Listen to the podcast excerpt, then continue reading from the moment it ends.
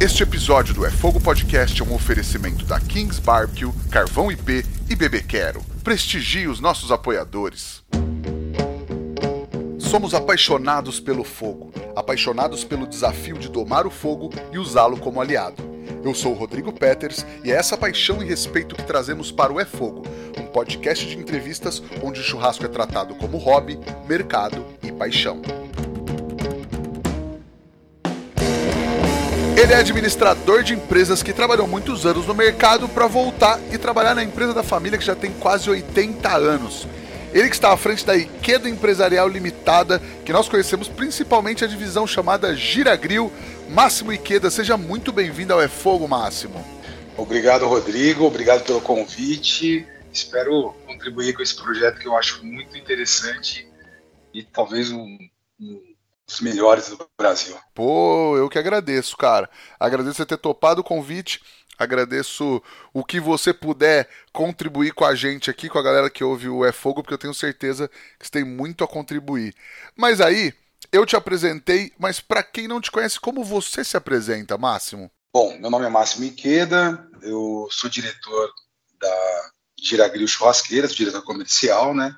E, na verdade, eu estou à frente de duas divisões da empresa, né? Uma que se chama Ironflex, que é destinada ao mercado de áudio e vídeo, Uh, e a outra que é as viragril churrasqueiras e acessórios para área de lazer. Legal. É, vamos falar um pouco mais sobre, sobre toda essa história da, da empresa, mas eu queria te perguntar qual a tua relação de vida com a cozinha, assim, com a gastronomia, tuas primeiras lembranças, quais são, cara? Poxa, eu sou é, filho neto de, uma, de, duas famílias muito grandes, né? Meu pai tinha sete irmãos, minha mãe oito irmãs, né, contando com ela, e tinham reuniões enormes em casa, então as avós cozinhavam.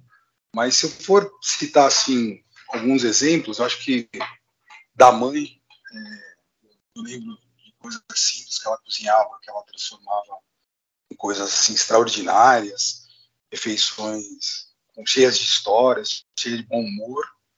E do lado do pai, uh, meu pai era um cara que era o cozinheiro da família, né? Cozinheiro da família, dos amigos, e cozinheiro e churrasqueiro, né?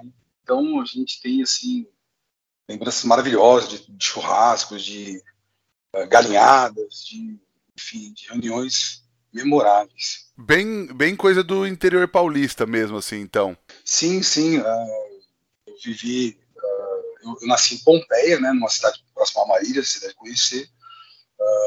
eu fui com 10 anos para Marília, então toda essa minha infância até a adolescência eu passei no interior. Né? E lá se faz churrasco, acho que praticamente todo dia, né? E nos finais de semana geralmente a gente se reúne com a família para comer. Né? Legal. E eu imagino que você tenha também é, essas lembranças bem novinho nas empresas, né? Galpão, esse tipo de coisa. Cara, então, a, a gente, na verdade, quando eu tinha 10 anos, a empresa foi para Marília, né? E está estabelecida lá até hoje foi em 1981 para 82, foi bem no surgimento da Giragril, né? E, então, com certeza, eu, eu vivi dentro da, da, da, da, fábrica a vida inteira, né? Só saí mesmo quando eu vim estudar em São Paulo. Legal. E aí, é, a história da empresa começa então em 1945, quando ela foi fundada pelo seu avô, é isso? Exatamente. A, a o Grupo Inqueda Empresarial Limitado né, foi fundado, é uma empresa familiar, uh, fundada pelo meu avô, né? Uh, e hoje eu sou a terceira geração. Na verdade, está tendo uma transição aí, né? Eu sou o primeiro neto que assume o papel na diretoria, né? Uh, tenho mais alguns primos que trabalham na empresa, mas hoje tá uma parte a segunda geração e a outra parte a terceira geração. Legal. E aí começou com equipamentos agrícolas, é isso? Isso. A, a gente tem três divisões principais da empresa. Né? A área agrícola, que vem desde 1945, tem uma história longa e bonita, é, que um, fica para uma outra oportunidade, porque realmente é extensa essa conversa. É, tem a Giragril, que fez 40 anos no ano passado, né? ela é de 1981, então a gente está bastante tempo aí no mercado também, de forma ininterrupta e a divisão Ironflex, que é para áudio e vídeo, que também é de 1992, 93, né? Então também está há muito tempo no mercado. Legal. São, dá para ver que são, são ramos diferentes, mas como estavam falando, a metalurgia une tudo isso, né? Mais, mais três tipos de ramos diferentes. E aí, com uma empresa em, no, no começo dos anos 80, já de quase 40 anos no ramo agrícola, como é que foi a criação da Giragril para trabalhar com churrasco? Qual foi o start desse, desse movimento? Então, naquela época, o que assim uh, tinha de mais, uh, vamos dizer assim, churrasco era, era eram os rodízios? E todo mundo em casa gostava de, de, de carne, gostava de vir nas, nas churrascarias rodízios de São Paulo. E um dos, dos irmãos, né, uh, pensou por que não levar essa experiência para o cara na residência, né? Então a gente foi, foi ali que nasceu esses uh, kits, né, para alvenaria, com painéis giratórios, com espetos e grelhas giratórios, né? Então foi essa foi a inspiração e foi o começo da Giragril, né? Legal, era, era inspirado nessa nessa influência quase do churrasco gaúcho mesmo, né? Sim, sim. Eu acho que até hoje, se você for por assim na ponta do lápis mesmo, é, grelha é uma coisa que ficou muito em voga dos últimos 10 anos para cá, né?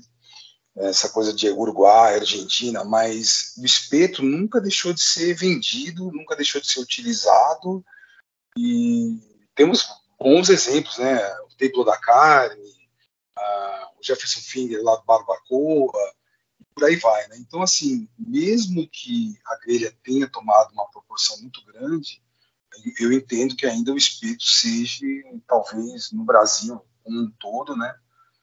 Uh, muito utilizado ou mais utilizado, o meio mais utilizado, técnica mais utilizada. Né? Sim, não, com certeza.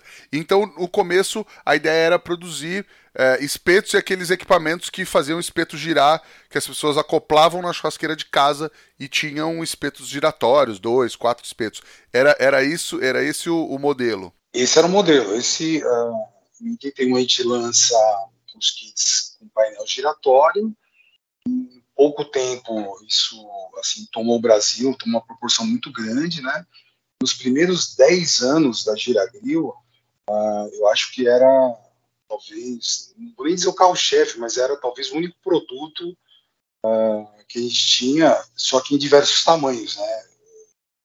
Para você ter uma ideia, naquela época que, que lançaram a Giragril, uh, não existia um padrão de alvenaria. É, cada um construía da forma que, que entendia ser melhor para você?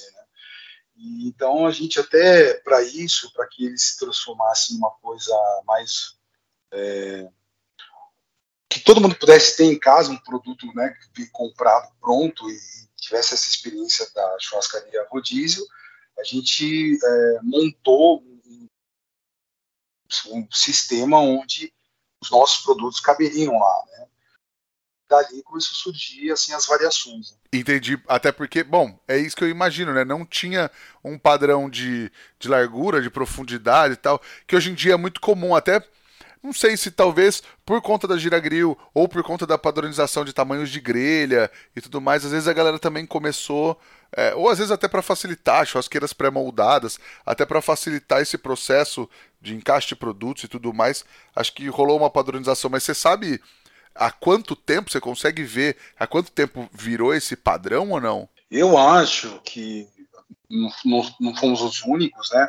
Mas eu entendo que a gente começou com essa história de padronizar uh, e acabou que todo mundo também não tinha um padrão definido e, e acabou uh, adotando o nosso, né? Então, durante muito tempo, é, o padrão que se tinha no mercado era o padrão que a Giragrã utilizava. Então, não, não, sei se te, te, te, te, vamos dizer assim, te dá certeza que fomos nós, mas assim, existe no mercado um padrão giragril até os dias de hoje, né? E que é, é vamos dizer assim, adotado por muitas empresas que é, fazem essa parte de instalação, né? dos equipamentos nas casas. Legal. E aí, como é que eram as vendas nesse, nesse primeiro momento, assim? Era um produto...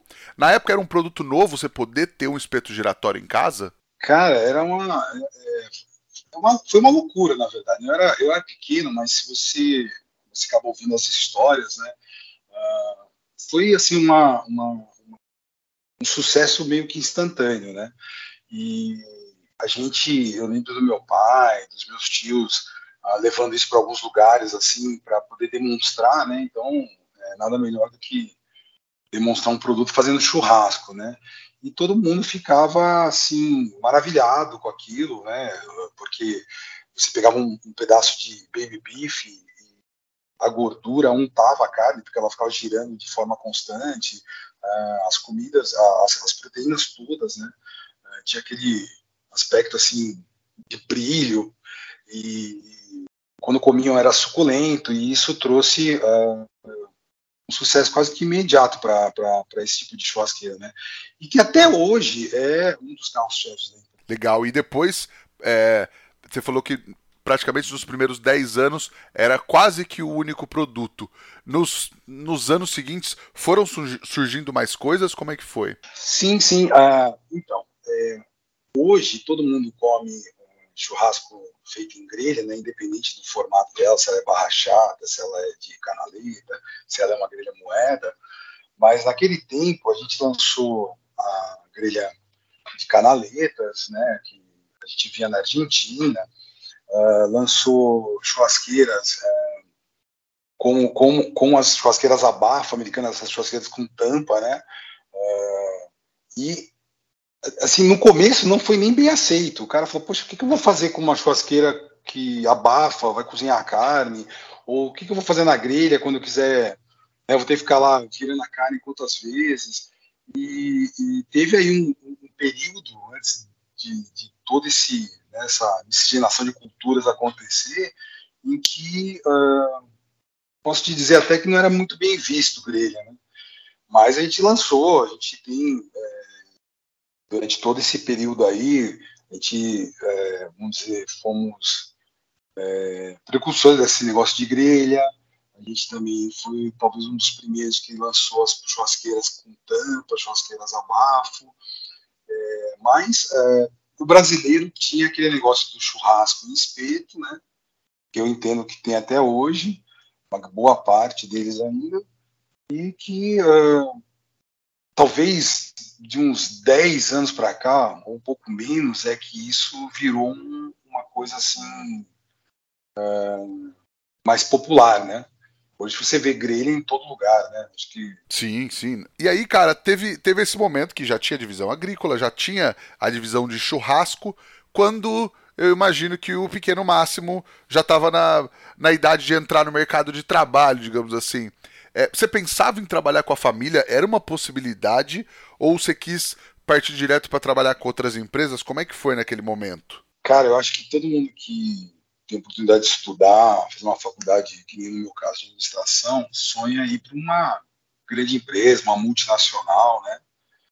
Uh, trabalhei em algumas, né? É, não na área que eu atuo hoje, que é a que eu mais gosto, mas eu atuei em produção, eu atuei em logística, área de qualidade, uh, até chegar em vendas. Né? E é um pouco frustrante, né? Porque você, quanto maior a empresa, menos você tem autonomia para fazer alguma coisa. Né? Você aprende muito durante um certo período, mas na hora que você quer colocar aquilo tudo que você imagina já adquirido conhecimento para fora, né? É, não acontece bem assim, né? Você tem limitações, é, o próprio sistema dessas empresas te acaba te te talhando, né? Então você não consegue, talvez, desenvolver uh, todo um, um, planejamento como você pode fazer hoje numa empresa menor, né? Como é a Ikeda. Não que a Ikeda seja pequena também, né? Mas imagino que perto das, de grandes empresas, grandes multinacionais, é aquele negócio que a galera fala que é manobrar um transatlântico, né? Você vai tentando virar um pouquinho, só que tem muita coisa para fazer o negócio mexer, né? Exatamente, e, e, na verdade, é, além disso, tem um monte de interesses ali, né? Então você não consegue é, levar uma coisa adiante, é mais difícil, tem que, que tem, fazer com que todo mundo concorde com aquilo, né? Siga na mesma direção e nem sempre isso é possível. Né? Legal. E aí, como é que foi o momento é, de você voltar e começar a trabalhar com a família? Então, é, eu estava trabalhando área de transporte, né, para Nestlé, e recebi um convite para voltar para trabalhar com a família, porque inicialmente não era nem na Giragril, foi na Iron Flex, porque uh, a pessoa que era responsável em São Paulo uh, ia se mudar e, e pediu para sair, né? E é uma área que eu adoro, que é a área de, de áudio e vídeo. Né? Não é que eu seja músico, mas eu gosto também de tocar alguns instrumentos, enfim. Todo esse universo assim me encanta muito. Eu vim para cá e, e, e para São Paulo, né, conhecer essa área e, e encantei e resolvi voltar, né? E daí para voltar para Giragril foi um passo muito rápido também, né? Um tempo depois já estava ajudando na gestão da Giragril. E nessa época, quando você entrou, é, a Giragril, o que, que ela estava fabricando? Já tinha esse mix maior ou estava começando ainda? Não, é assim, apesar de o, as churrasqueiras, que as churrasqueiras que a gente vendia na época, serem assim quase todas de ou, ou com painéis giratórios ou grelhas, nós temos assim uma linha imensa dentro da Giragril, tá? Nós temos níveis de produtos, né? Então, eu posso te dizer que hoje beira aí uns 300 itens. Né? Então, nós temos várias linhas é, e uma, uma, uma, quantidade de acessórios muito grande também, né? Que além de churrasqueira, tem coisas para fornos de pizza, é, coisas para hamburgueria.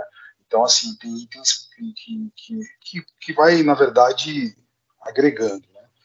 Então a gente tem muitos produtos. Aqui, assim, se você for pegar um, um produto como carro-chefe, é, o, é a churrasqueira, né? Porque é o que a gente se propôs a fazer. Só que ela tem uma série de, de, de acessórios aí, que são muitos, né? E também, assim, padrões diferentes, né? Que para caber em qualquer bolso, vamos dizer assim. Né? Sim, sim. Mas já tinha. Ah, acho que já tinha o mix de de acessórios para aquele momento. Mas aí depois acho que começou é, um movimento diferente da empresa também. É, uh, um dos desafios que eu, que eu, que eu tenho na Giragril e, e desde sempre a gente conversa isso, né? É que assim, uh, como ela é uma marca que já tem muito tempo de mercado, então todos os, os, os, os pais e amigos meus, né, tinham Giragril, né?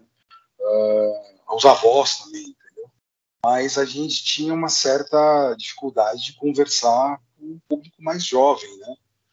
Uh, então a gente acabou fazendo uma, vem fazendo é um processo contínuo, né? E não para de, de trazer para esse público mais novo, né? Tem é, outras prioridades, né? Outros valores, outras necessidades, produtos que sejam adequados a eles. Né?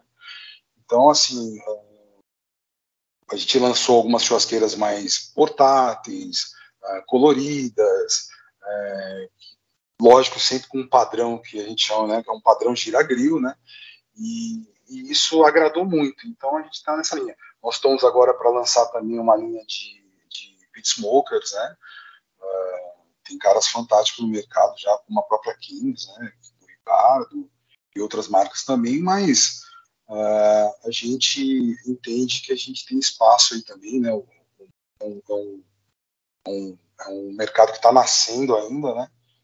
E entende que consegue colocar um produto que, apesar de não ter nada assim de é, um formato diferente, nada disso tal, mas que também ele seja original e tenha uma proposta única. Né? Legal, cara. E aí, como foi sendo o desenvolvimento dos produtos da empresa ao longo dos anos? Eu consigo imaginar dois cenários, assim, um mais ou menos até 2014, é, aquele movimento do, do, do, início dos festivais, dos eventos, tal, difusão de novas técnicas. E aí, acho que isso, né? Até 2014 e um pouco depois de 2014. E, e, até tendo essa difusão de técnicas e uma necessidade maior do público consumidor. Foi mais ou menos por aí? Então, é, a indústria, né, ela tem várias dificuldades, acho que isso é, é notório, né? É, seja a carga tributária, seja a, os custos para você viabilizar qualquer tipo de, de, de produção no Brasil é exorbitante, né? Então, acontece na empresa, na, na como acho que acontece na Giragril, né, especificamente, como acontece acho que na maioria das empresas, né?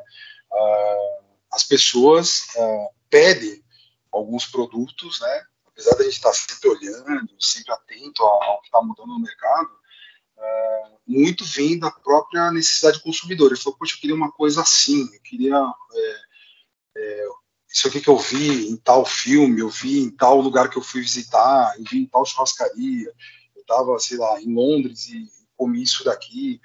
E, e aí a gente vai, dentro da, da, do que a gente entende é, ser um produto viável, né, é, moldando os produtos. Então, assim, isso foi desde sempre, né. Apesar daqui esse movimento de festivais e até mesmo de outdoor living no Brasil ser mais recente, uh, existem feiras gigantescas, né, no mundo inteiro sobre isso, né. Então, a gente frequenta isso há muitos anos e, esses, essas feiras e, e, e a gente tem, então assim, tá, vamos dizer, alinhado com o que está acontecendo, né? Esse movimento de, de, festivais foi uma coisa que a gente começou a perceber lá em 2014, 2015, e acabou explodindo lá em 2018, né? 17, 18, é, trouxe aí uh, um monte de, de, de, novidade, né? Que, que, que para a gente da indústria não é tanto assim, né? Mas é, trouxe um público que talvez não tinha acesso a esse, esse universo nosso aqui do churrasco. E foi nesse momento também que vocês decidiram, é, ou talvez por isso que você falou de, é, de trazer um público mais jovem, partir para uma linha de produtos também que alinha muito design também, né? Tipo a linha Vulcano ou a linha Francis, que são equipamentos mais diferentes, assim, mais bonitos, assim, que, que chamam muita atenção, né? É, na, na verdade, essa parte do, da estética é importante, né? E a gente tem um cuidado aí todos os produtos, né? Todas as linhas. Dependente da, da, da linha, a gente sempre está tentando fazer algo que, que tenha a nossa cara, que tenha nosso DNA. Né? Uh, os jovens, assim, é, eu, eu, entendo que eles têm outras prioridades, né? Então, quando a gente fala de jovens, sei lá, de 18, 16 até uns 30 anos, né? Então não adianta você querer vender para ele uma, uma, uma churrasqueira de sei lá, 20 mil reais, que não é a prioridade dele. Mesmo que ele tenha uh, vontade de ter esse investimento, eu acho que ele tem outras coisas, né, que ele também gostaria de investir nessa época da vida e uh, às vezes impede dele ter esse tipo de equipamento, né.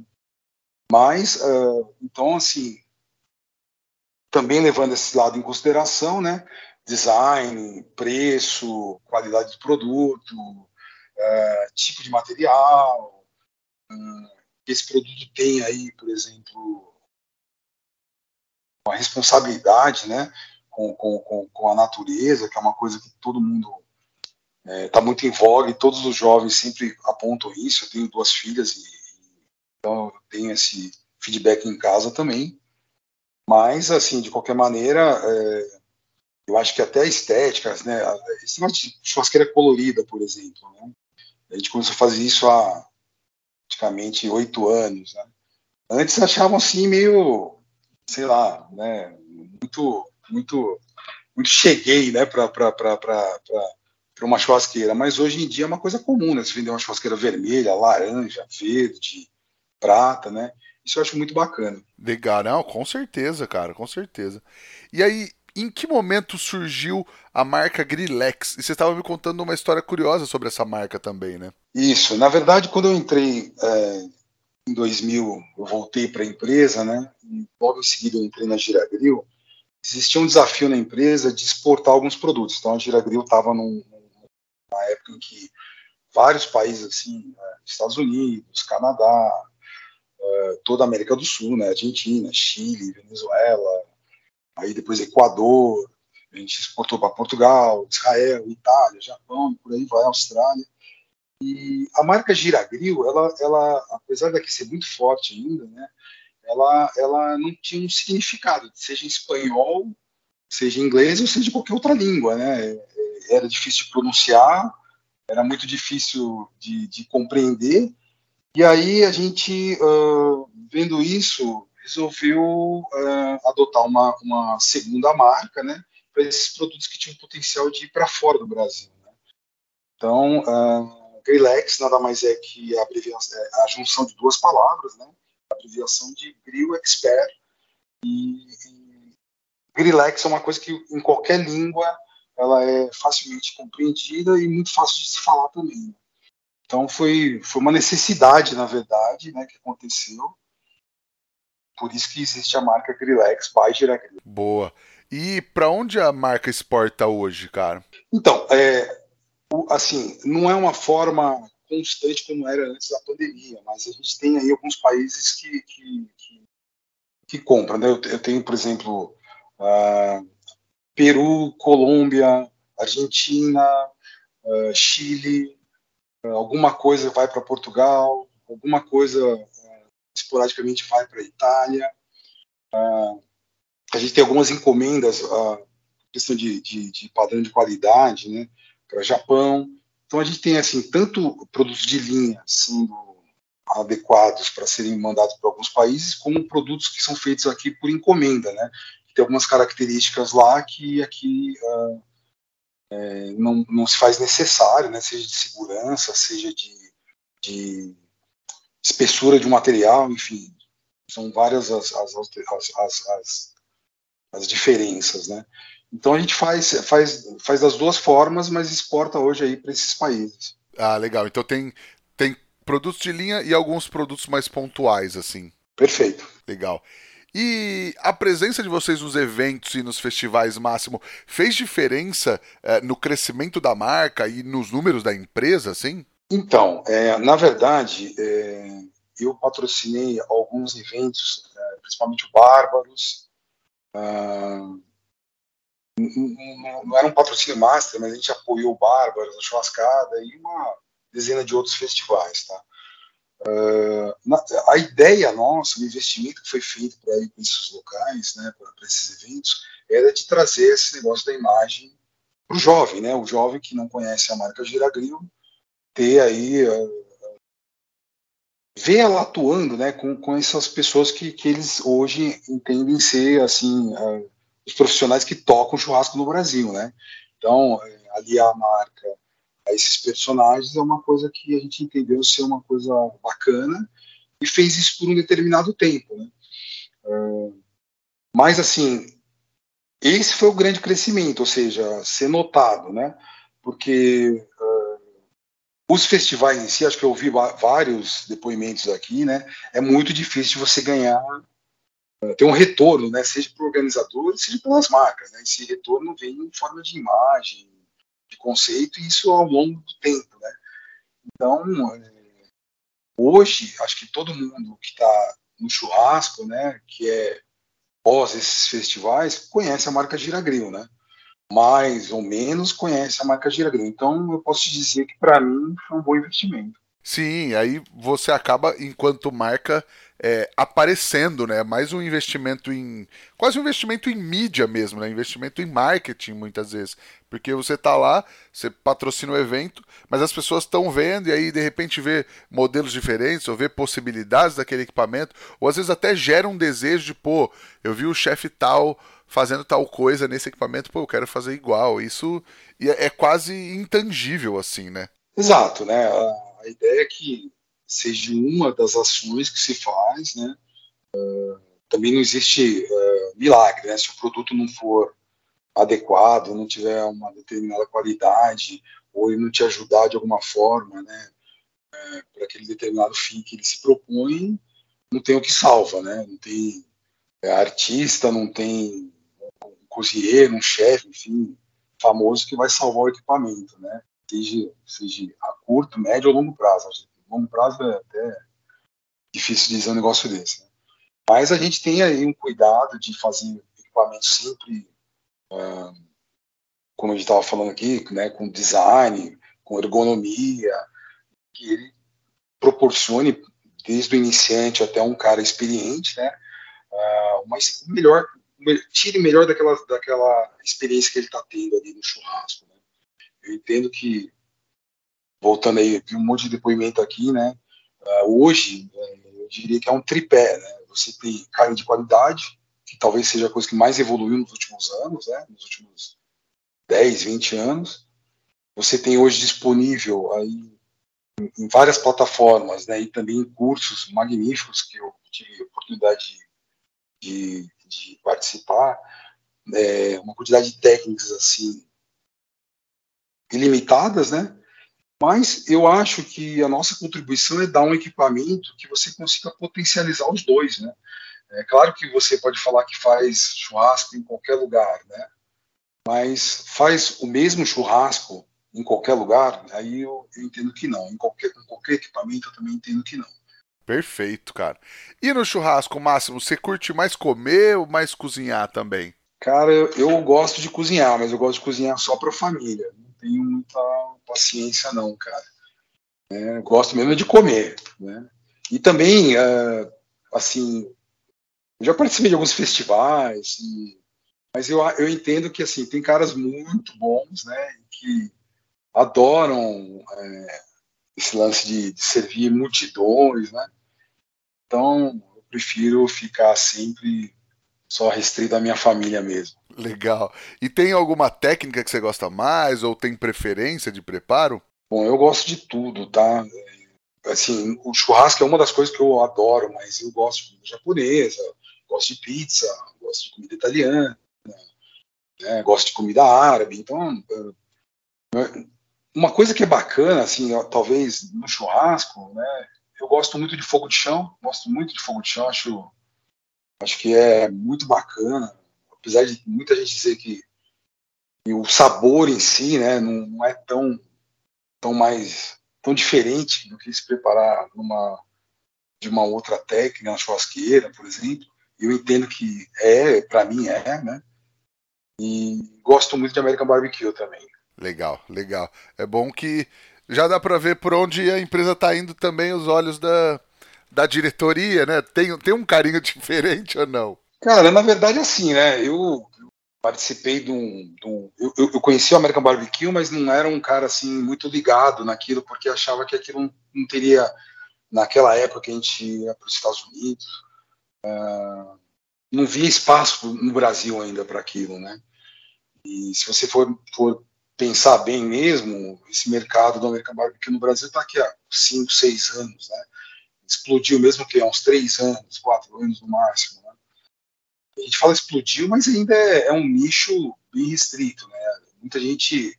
É, eu tive agora na, no Agri Show, né, que a gente participa já desde de 95, e eu pus um stand da Gira Grill lá, né?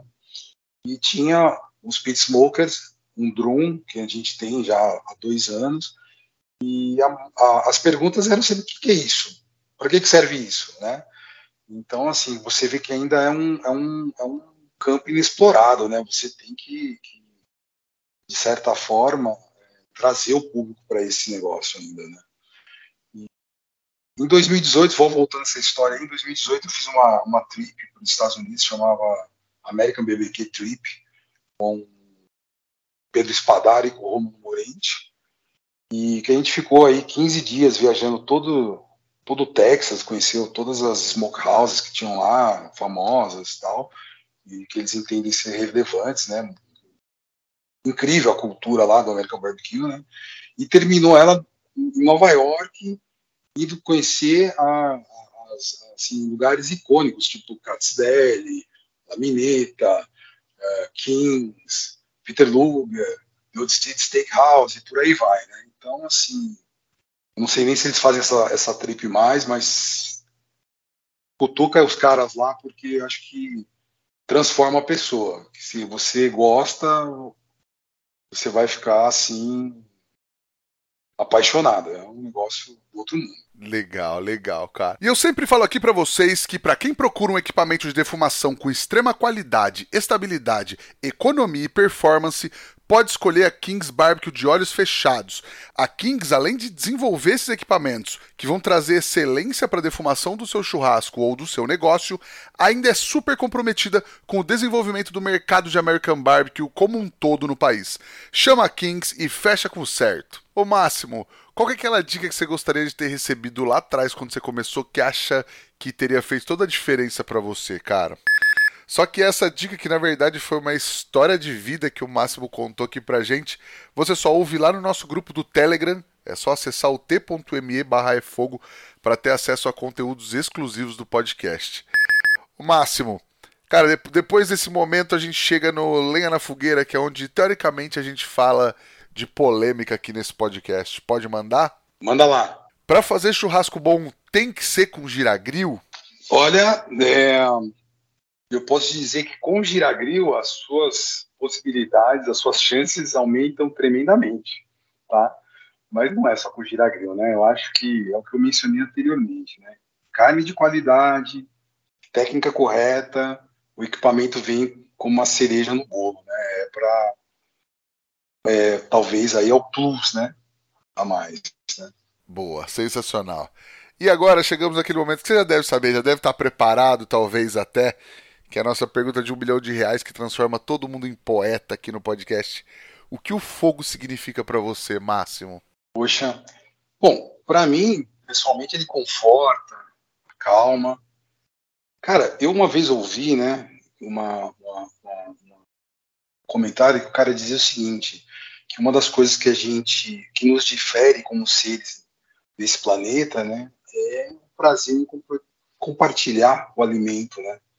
Eu acho que o fogo é isso, cara. O fogo reúne, né, é compartilhar, principalmente celebrar, né.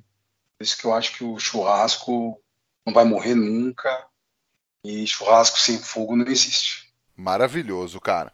Você falou que gosta de vez em quando de dar, dar seus dar seu talento ali no churrasco. Você tem um truque, uma dica, ou às vezes até uma receita para passar para a galera que ouve a gente agora, Máximo?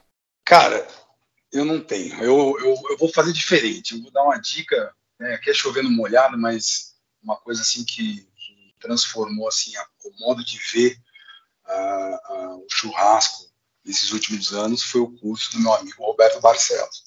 Eu entendo que ali quem entra, seja um um cara que vai ali só para adquirir um pouquinho de conhecimento, ou mesmo um profissional na área, é, ele é transformador, você sai diferente de lá, tá, cara? Então, é, se eu tenho uma dica para dar, não vou dar de cozinha, não vou me atrever a isso, né? Mas façam esse curso, vale cada centavo do investimento. E, poxa, é uma coisa muito bacana. Realmente esse curso é fantástico, eu posso falar, eu fiz depois de tanta gente me falar, eu fiz o curso. Eu ia fazer, na verdade, no primeiro fim de semana que fechou tudo da pandemia. Eu já estava inscrito e tal, Masterclass não teve, isso em 2020, né? Aí eu fui fazer em setembro de 2020 o curso, quando ele abriu as Masterclass com turmas menores, e foi fantástico. Depois eu tive o prazer de participar ser convidado para dar aulas em 2021, 2022 também.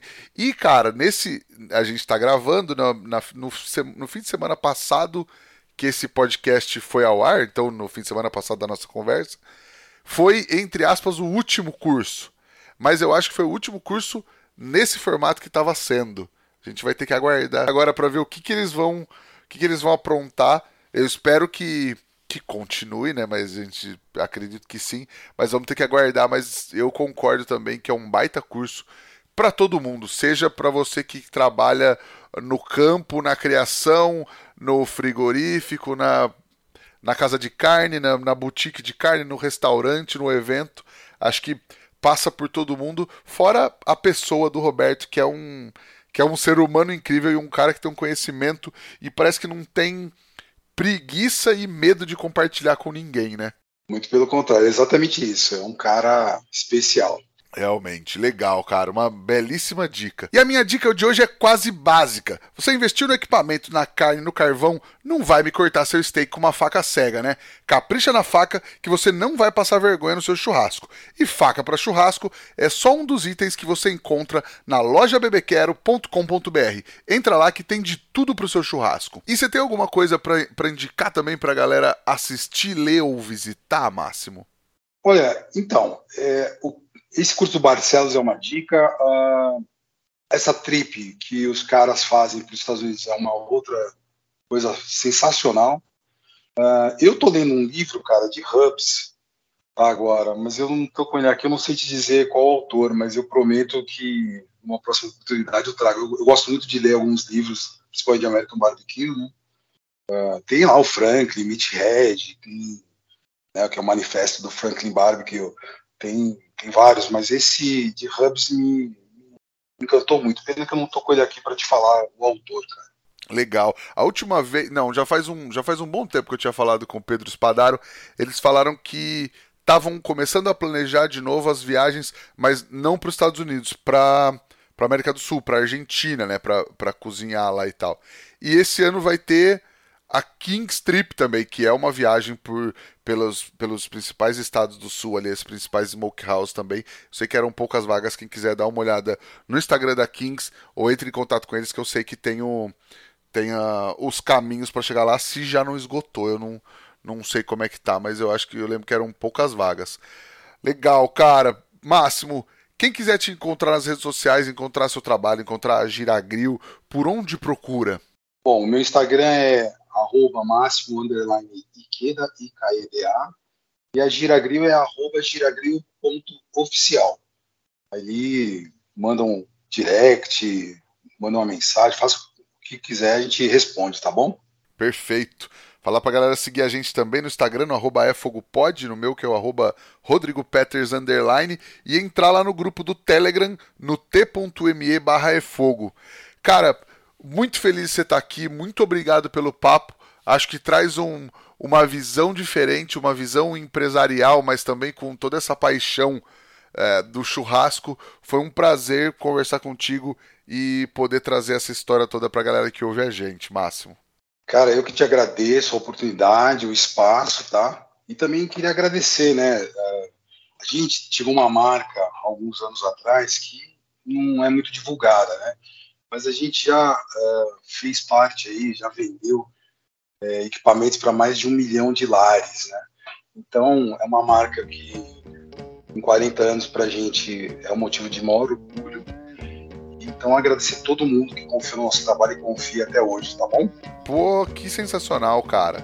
Sensacional mesmo. Inclusive, parabéns pela marca, que é um, que é um baita um, um baita número mesmo. Brigadão mesmo, Máximo. Um prazer falar contigo. Queria agradecer também a Kings Barbecue, ao Carvão IP e a Bebê Quero pela parceria de sempre.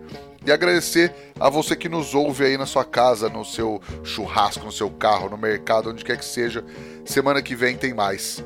Valeu, tchau!